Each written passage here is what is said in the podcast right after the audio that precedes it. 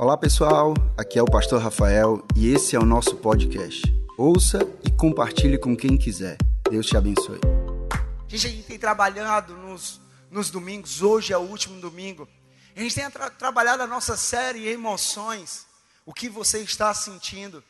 A gente tem trabalhado porque a gente quer despertar a igreja, despertar a minha vida e a sua vida para a importância de cuidar das nossas emoções, para a importância de cuidar da nossa saúde emocional, que isso não se limite a esses três domingos, mas que esses três domingos sejam um start, um início na minha vida e na sua vida, para a gente cada vez mais cuidar da nossa saúde emocional. E aí, nos domingos anteriores, nós falamos sobre dois sentimentos que têm aprisionado dois sentimentos que têm afetado negativamente as nossas emoções, a nossa alma, o nosso coração. E a gente falou sobre o medo e sobre a depressão. E a gente falou sobre como vencer o medo e a depressão. E hoje nós queremos falar sobre um mal que tem atingido milhões de pessoas ao redor do mundo.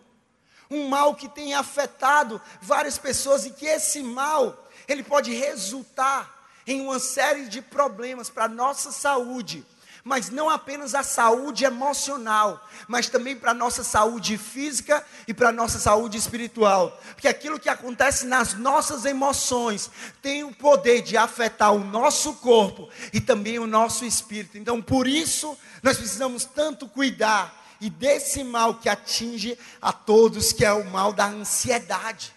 A ansiedade é um mal que atinge a todos.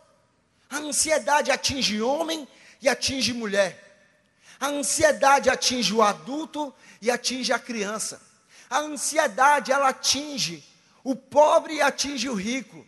A ansiedade atinge o cristão e o não cristão. Todos nós estamos propícios, estamos sujeitos a sermos atingidos pela ansiedade. Assim como nós falamos sobre o medo. O problema não está em ter um pouco de medo. O problema está no excesso de medo. A mesma coisa vale para a ansiedade. O problema não está em ter a ansiedade. Porque se nós tivermos um pouco de ansiedade, pode até ser bom para a minha vida e para a sua vida. Mas o problema está no excesso, no exagero de ansiedade na minha vida e na sua vida. Preste atenção nisso. Não é possível ter qualidade de vida quando a ansiedade ela é como um vulcão em erupção em nossas emoções. Não tem como, todo mundo aqui quer ter qualidade de vida, mas a gente não tem como ter uma qualidade de vida quando a ansiedade ela é como um, um vulcão que está constantemente em erupção em nossas emoções, que está constantemente ativo em nossas emoções. Alguns dados sobre a ansiedade são preocupantes falamos alguns dados sobre a depressão e sobre a ansiedade, é preocupante que o Brasil é o, é o país com a maior taxa de pessoas com transtornos de ansiedade no mundo. O Brasil, o nosso país, é o que tem a maior taxa de pessoas com ansiedade no mundo. A OMS, a Organização Mundial da Saúde, ela divulgou que 9,3% dos brasileiros têm algum transtorno de ansiedade. E aí, por conta dessa ansiedade, leva a vários outros fatores, a várias outras coisas nas nossas vidas. A ansiedade leva a um pensamento de suicídio, que foi aquilo que a gente falou domingo passado, que a cada 45 minutos uma pessoa decide tirar a sua própria vida. Uma pessoa morre por suicídio, tira a sua vida. E muitas, muitas dessas atitudes vêm por conta do medo, vêm por conta da depressão e vêm por conta da ansiedade, que nos leva ao, ao ponto de querer tirar a nossa própria vida. Então, por isso é tão importante a gente falar sobre ansiedade, sobre como tratar, sobre como vencer a ansiedade. Mas é importante a gente entender mais sobre a ansiedade. A palavra ansiedade no grego significa estrangulamento. É exatamente isso que a ansiedade faz comigo e com você. Ela nos estrangula. Ela vai asfixiando, ela vai tirando o meu ar, tirando o seu ar, ela vai tirando o nosso fôlego, e à medida que ela asfixia, à medida que ela sufoca, à medida que ela tira o nosso ar, ela vai roubando de nós a nossa força, ela vai roubando de nós a, a, a nossa visão, o nosso olhar, ela vai roubando a perspectiva de futuro. A ansiedade tem a capacidade de fazer isso. Uma das características da ansiedade nas pessoas, e eu falo isso, gente, eu não estou falando isso como um leigo.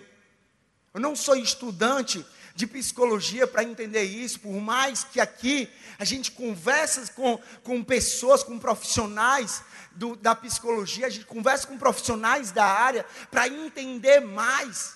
Mas eu falo isso com propriedade, porque vocês sabem muito bem, a minha esposa, a pastora Roberta, ela já citou aqui várias vezes a luta que ela já travou e que ela continua travando contra a ansiedade.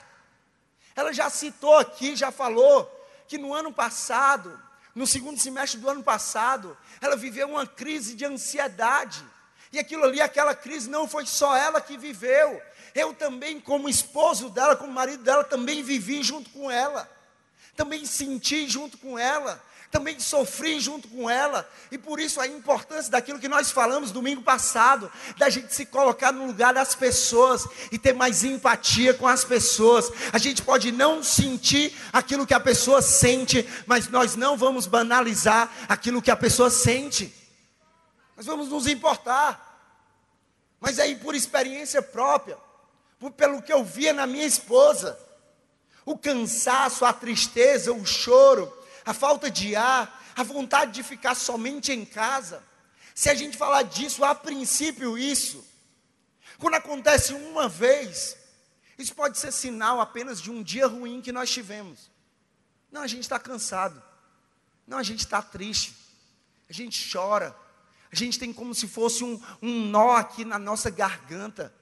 A gente tem vontade de ficar só em casa. Quando acontece uma vez, isso aqui pode ser sinal só de um, um dia que nós não tivemos bom, um dia que não foi legal, alguma coisa que aconteceu no nosso dia e que acaba causando isso. Mas quando eles, o cansaço, a tristeza, o choro, a falta de ar, a vontade de ficar somente em casa, quando essas coisas se tornam frequentes, quando essas coisas se tornam constantes, e a gente falou sobre isso, que o problema está na frequência, na constância dos nossos sentimentos negativos. Quando isso se torna constante e frequente, é preciso que a gente fique de olho, pois isso pode indicar uma possível ansiedade ou depressão na minha vida e na sua vida. Por isso que nós precisamos entender cada vez mais sobre ansiedade. Jesus ele sabia muito bem que nós iríamos lutar com a ansiedade. Ele sabia muito bem que a ansiedade muito, muitas vezes viria sobre a nossa vida. E aí ele fala na palavra dele como nós devemos lutar para vencer a ansiedade. E está lá em Mateus, Mateus 6, 25 a 34. Mateus 6, 25 a 34. Vocês estão comigo, amém? Mateus 6, 25 a, 20, a 34 diz assim: Portanto, eu lhes digo, não se preocupem com sua própria vida, não andem ansiosos, em outra versão, com a sua própria vida, quanto ao que comer ou beber, nem com o seu próprio corpo, quanto ao que vestir. Não é a vida mais importante que é a comida, e o corpo mais importante que a roupa. Observem as aves do céu, não semeiam, nem colhem, nem armazenam em celeiros. Contudo, o Pai Celestial as alimenta. Não tem vocês muito mais valor do que elas? Quem de vocês, por mais que se preocupe, por mais que fique ansioso, pode acrescentar uma hora que seja à sua vida? Porque vocês se preocupam com roupas. Vejam como crescem os lírios do campo. Eles não trabalham nem tecem. Contudo, eu lhes digo que nem Salomão, em todo o seu esplendor, vestiu-se como um deles. Se Deus veste assim a erva do campo, que hoje existe e amanhã é lançada no fogo, não vestirá muito mais a vocês, homens de pequena fé. Portanto, não se preocupem, não andem ansiosos, dizendo o que vamos comer, ou o que vamos beber, ou o que vamos vestir, pois os pagãos é que correm atrás dessas coisas. Mas o Pai Celestial sabe que vocês precisam delas. Busquem, pois, em primeiro lugar, o reino de Deus e a sua justiça, e todas essas coisas lhes serão acrescentadas. Versículo 34. Portanto, não se preocupem com o amanhã, pois o amanhã trará as suas próprias preocupações. Basta cada dia o seu próprio mal. Jesus ele está falando aqui que nós iríamos lidar com a ansiedade. E ele alerta a minha vida e a sua vida para, ei, não andem ansiosos. Não se preocupem com o que vão vestir, com o emprego, ah, com o dinheiro, se eu vou ter dinheiro para isso, para aquilo. Ei, gente, uma das maiores causas da nossa ansiedade hoje em dia são por coisas de coisas materiais. Ah, se nós temos dinheiro. Ah, se nós vamos ter trocar o carro. Ah, se nós vamos trocar de apartamento. Ah, se nós vamos ter um emprego. Ah, se não. E aquilo ali vai causando ansiedade na nossa vida. E aí Jesus fala sobre como lidar com a ansiedade. Então, como é que nós podemos vencer essa ansiedade que insiste em nos consumir? Nós podemos vencer, primeiro de tudo, anota aí, toma nota disso que nós estamos falando, entendendo que a ansiedade é excesso de futuro no nosso presente. Ansiedade é excesso de futuro no nosso presente. Ansiedade é excesso de amanhã no nosso presente. Excesso por quê? Porque, gente, lógico que nós vamos, que vai existir amanhã, futuro na nossa vida, porque nós pensamos no futuro, nós projetamos o futuro, mas o problema é quando isso se torna um excesso na minha vida e na sua vida. Só tem futuro, só tem amanhã, e a gente vai acumulando na nossa vida o amanhã e o futuro. A pessoa ansiosa, presta atenção nisso, ela se preocupa antes do tempo. Mas não é só se preocupar. A pessoa ansiosa, ela se preocupa antes do tempo. Ela está se ocupando em relação a algo antes do tempo. Porque aquilo ali não cabe a ela naquele momento, que cabe ao futuro. E aí ela está se preocupando no presente com aquilo que só vai vir no futuro. A pessoa ansiosa se preocupa antes do tempo, antecipa os sofrimentos e vive hoje os problemas de amanhã. Ei, hey, gente, vamos ser sinceros: quantos de nós, nós vivemos hoje sobrecarregados, cheios de problemas, mas que muitos desses problemas são problemas de amanhã. E a gente está sobrecarregado, está cheio disso hoje. A gente está vivendo isso hoje, quando isso aqui era para a gente viver amanhã. Há tanto amanhã em nosso hoje, que nós não conseguimos viver o hoje. Existe tanto problema de amanhã, Existem tantas coisas de amanhã, existe tanto futuro na minha vida e na tua vida, que nós não conseguimos, nós não somos capazes de viver o hoje, porque nós estamos sempre no amanhã, sempre no nosso futuro. Nós não administramos, nós não temos capacidade de administrar o futuro. A palavra de Deus diz aqui: quem de nós tem a capacidade de acrescentar uma hora que seja na nossa vida? Nós não temos essa capacidade. Nós não temos esse poder. Nós não conseguimos, então nós não podemos administrar o futuro. Por isso não podemos sofrer por uma coisa que ainda está por acontecer. Por isso nós não podemos sofrer por uma coisa que vai vir no futuro e que a gente já começa a sofrer hoje. E aí isso vai trazendo uma ansiedade para a minha vida e para a sua vida. O futuro pertence a Deus, a gente já escutou muito isso. Mas o presente ele deu a mim e a você. O futuro ele pertence a Deus. Só Ele que tem o um controle do nosso futuro. É Ele que está ali no nosso futuro já. Ele está no nosso passado, no nosso presente e no nosso futuro. Mas Ele decidiu dar o presente, o hoje para mim e para você, para que nós pudéssemos cuidar bem, para que nós pudéssemos administrar o nosso presente. Que o passado já passou. O futuro ainda está por vir. O que é que resta para mim e para você? O presente, o hoje. É isso que resta para mim e para você. A nossa ansiedade, ela não esvazia o sofrimento do amanhã, ela apenas esvazia a nossa força no hoje. A gente pensa que a nossa ansiedade vai tirar de nós, vai acabar com o nosso sofrimento acerca do amanhã, acerca do futuro, mas ela não vai acabar com o nosso sofrimento do amanhã. O sofrimento do amanhã vai continuar, mas ela vai acabar com a minha força e a tua força para o nosso hoje. E aí a gente vive esgotado, por quê? Porque nós não estamos vivendo hoje, nós estamos vivendo o amanhã. Nós não estamos vivendo o presente, nós estamos vivendo o futuro.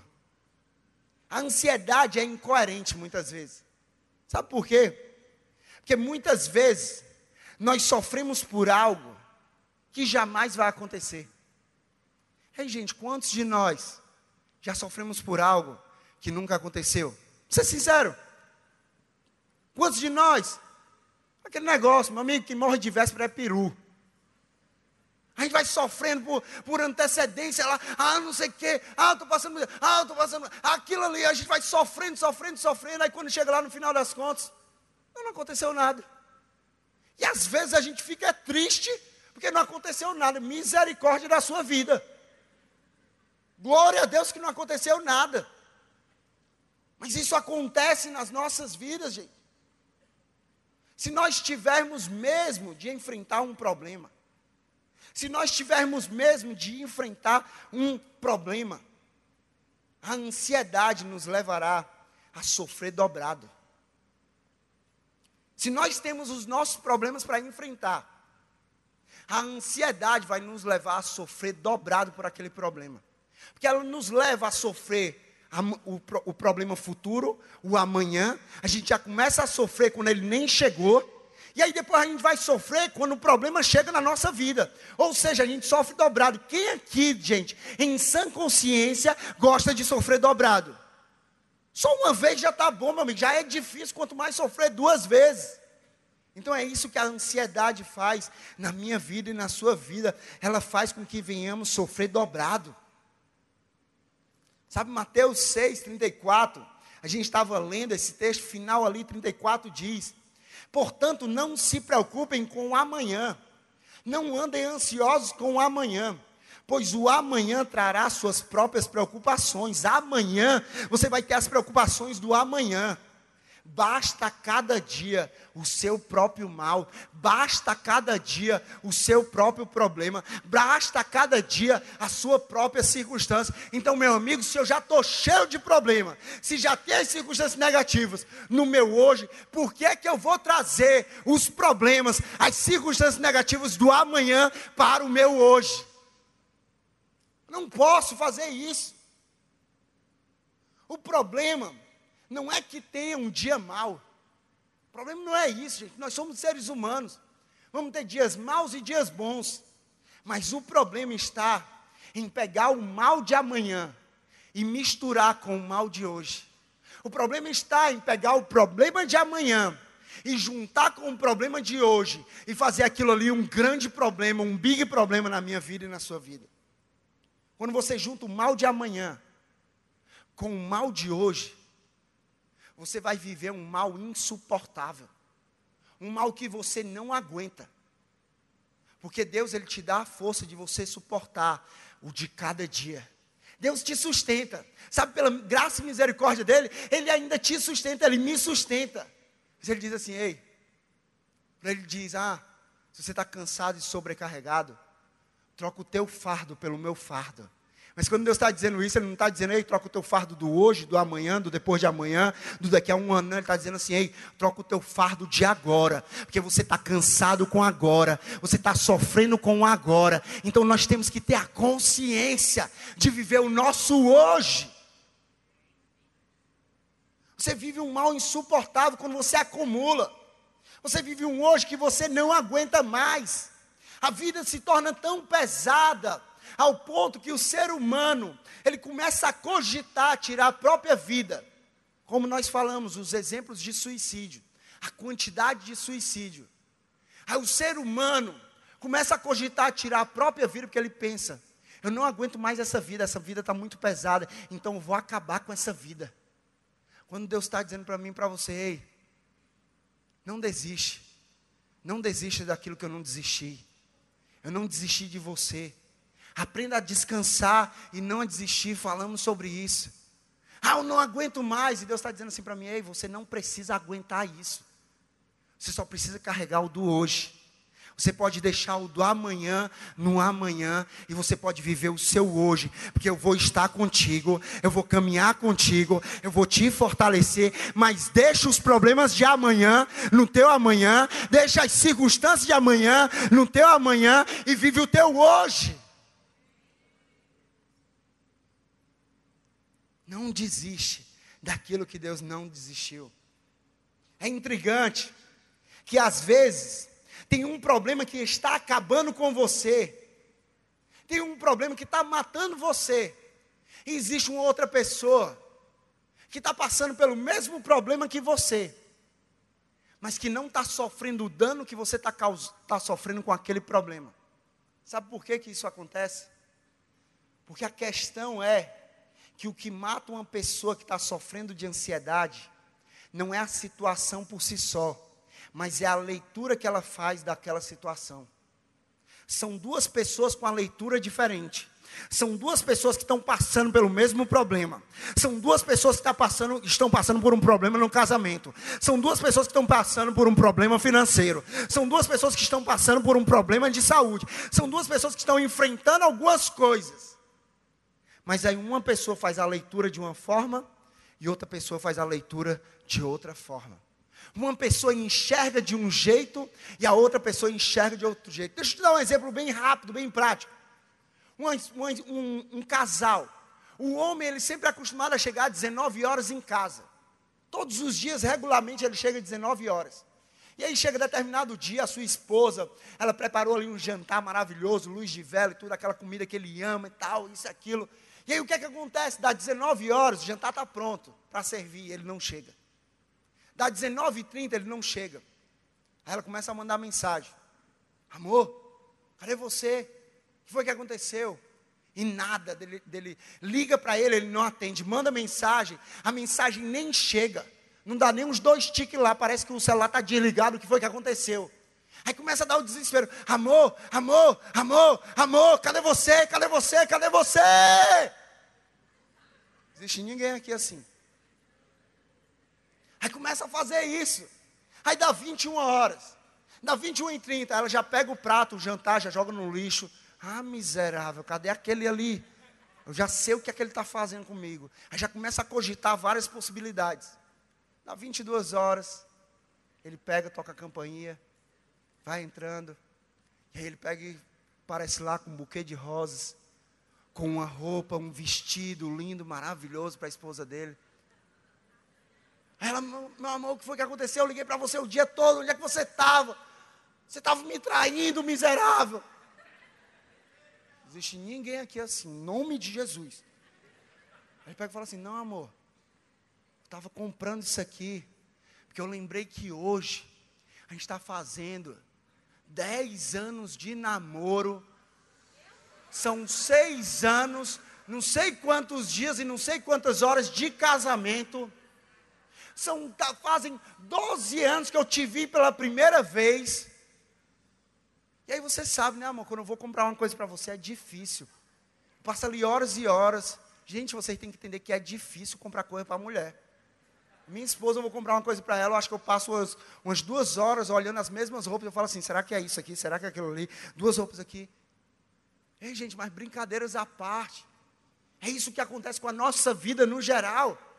Você antecipa um problema que ainda não aconteceu, mas que já afetou as suas emoções. Você antecipou e começa a cogitar várias possibilidades, e aquilo ali já afetou completamente as suas emoções. Você se antecipa ao ocorrido, sofre pelo que não existe, e aí carrega um fardo que não é seu. Tudo pelo excesso de amanhã. A ansiedade é a perda da capacidade de viver o hoje. E o hoje é tudo que eu e você nós temos na nossa vida. O diabo é nojento. O diabo é nojento. O diabo ele quer roubar a nossa vida, ele veio para roubar, matar e destruir. Sabe o que é que o diabo faz? O diabo ele sabe que Deus trabalha no hoje. Porque Deus ele trabalha no hoje, na minha vida e na tua vida, para nos levar ao amanhã, ao futuro que Ele já tem para mim e para você. Aí o que é que o diabo faz? Ele começa a tirar de mim, de você, o hoje, para que nós não venhamos chegar no amanhã que Deus preparou para nós. Ele usa muitas vezes o passado para fazer isso, ou às vezes ele traz um futuro que é um futuro enganoso dele, não é o futuro de Deus para a gente. E aí ele tira da gente o hoje, ele tira da gente a capacidade de decidir por aquilo que Jesus tem, só para impedir que eu e você venhamos chegar no futuro que Deus tem para nós. Ei, não deixe o seu coração se tornar um prisioneiro da ansiedade. Descanse em Deus, confie em Deus, entregue o seu futuro a Deus. Viva o seu hoje, o seu presente. Desfrute desse presente que Deus te deu. Mas entregue o seu futuro nas mãos de Deus. Eu amo que quando a gente entrega Eu amo que quando a gente entrega o futuro nas mãos de Deus, nós não estamos entregando em qualquer mão. Isaías 41, 10 diz: Por isso não tema, pois estou com você. Não tenha medo, pois sou o seu Deus. Eu o fortalecerei e o ajudarei. Eu o segurarei com a minha mão direita vitoriosa. Eu, teu futuro não está na mão de qualquer um. Quando você diz assim, Deus, toma aqui o meu futuro, que eu vou viver o presente, o hoje tomando as melhores decisões no teu caminho. Você está dizendo assim, o meu futuro ele está seguro. Porque o meu futuro está na mão direita vitoriosa de Deus. E Ele não perde uma batalha. Ele não perde uma luta. Meu amigo, Deus, Ele continua sendo poderoso. E o teu futuro na mão dEle. Está nas mãos da melhor pessoa. Outra coisa que a gente precisa entender sobre a ansiedade. Segundo, é que a ansiedade nos leva a focar nos problemas, ao invés de focar no Deus que resolve os problemas. A ansiedade vai me levar e te levar a focar nos problemas e não no Deus que resolve os problemas. A gente olha para as coisas e a gente só vê o tamanho do nosso problema. Ah, não, esse problema é muito grande. Esse problema é muito enorme na minha vida. Presta atenção nisso. Se o seu problema fosse pequeno ao ponto de você poder resolver com as suas próprias forças, você não precisaria ter fé. Você não precisaria viver por fé. Eu vou repetir, eu acho que você não entendeu. Se o seu problema fosse pequeno, ao ponto de você poder resolver com as suas próprias forças, você não iria precisar viver pela fé. Nós andamos por fé. Nós vivemos por fé. Nós existimos por fé.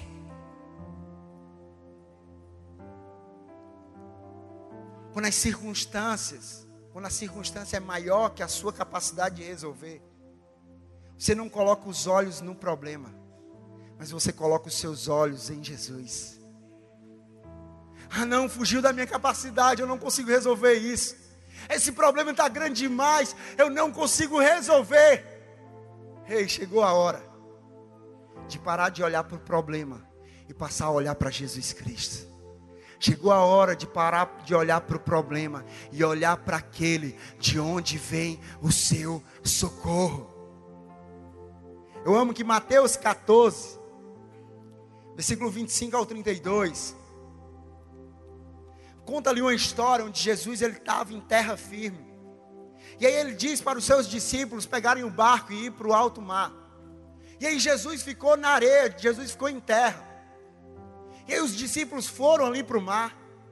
Aí as ondas começaram a crescer, começaram a chacoalhar o barco, vento forte. E aí eles começaram a se desesperar. Eles começaram a pensar que iam morrer.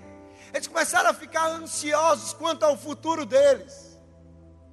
Mas aí o versículo 25 diz: Alta madrugada, Jesus dirigiu-se a eles. Espera ainda. Jesus estava na areia.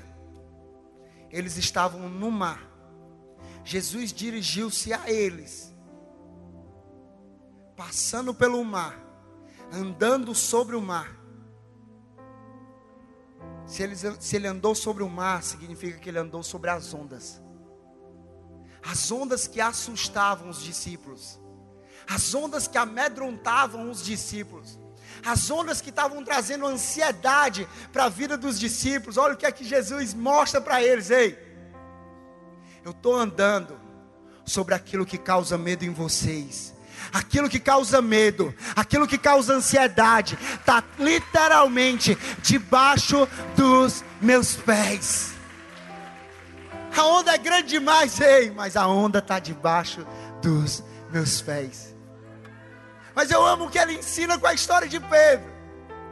Pedro vê assim, o pessoal pensa que é um fantasma. Aí Jesus diz: Não sou eu, Jesus. Aí Pedro diz: Se és tu mesmo, faz com que eu vá até o Senhor. E aí o que é que acontece? Pedro coloca o pé fora da água.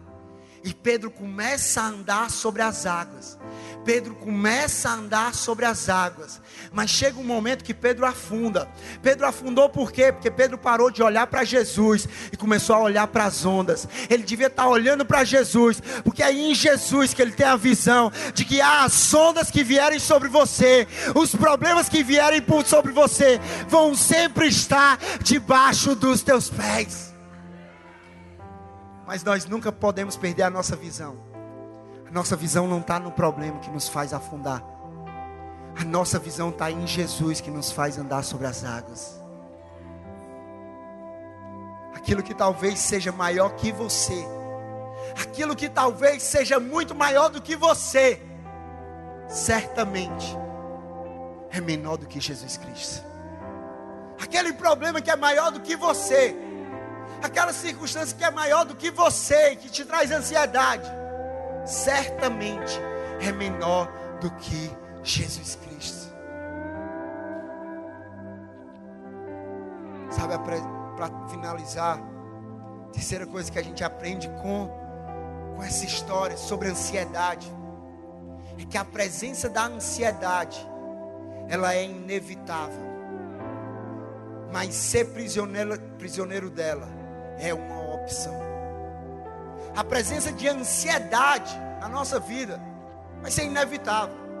Jesus disse que nós lutaríamos com isso.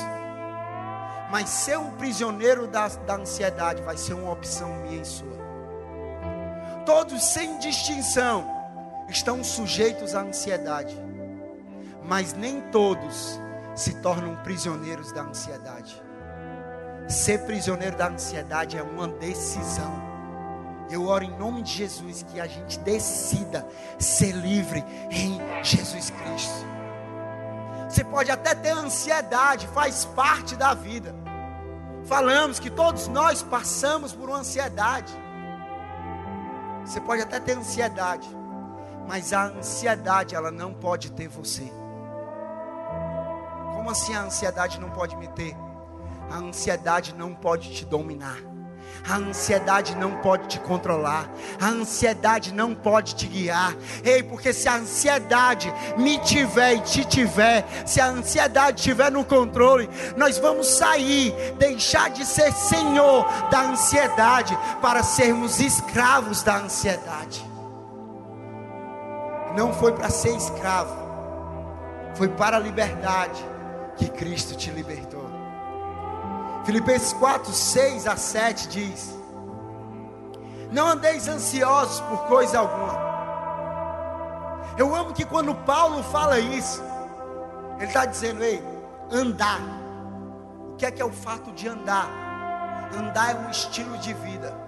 Então ele diz assim: Ei, não tenha como estilo de vida a sua ansiedade não viva a ansiedade, não se mova com base na ansiedade. Ei, mas você anda é pela fé, você vive é pela fé. O seu estilo de vida é um estilo de fé, de esperança, de confiança no nosso Salvador.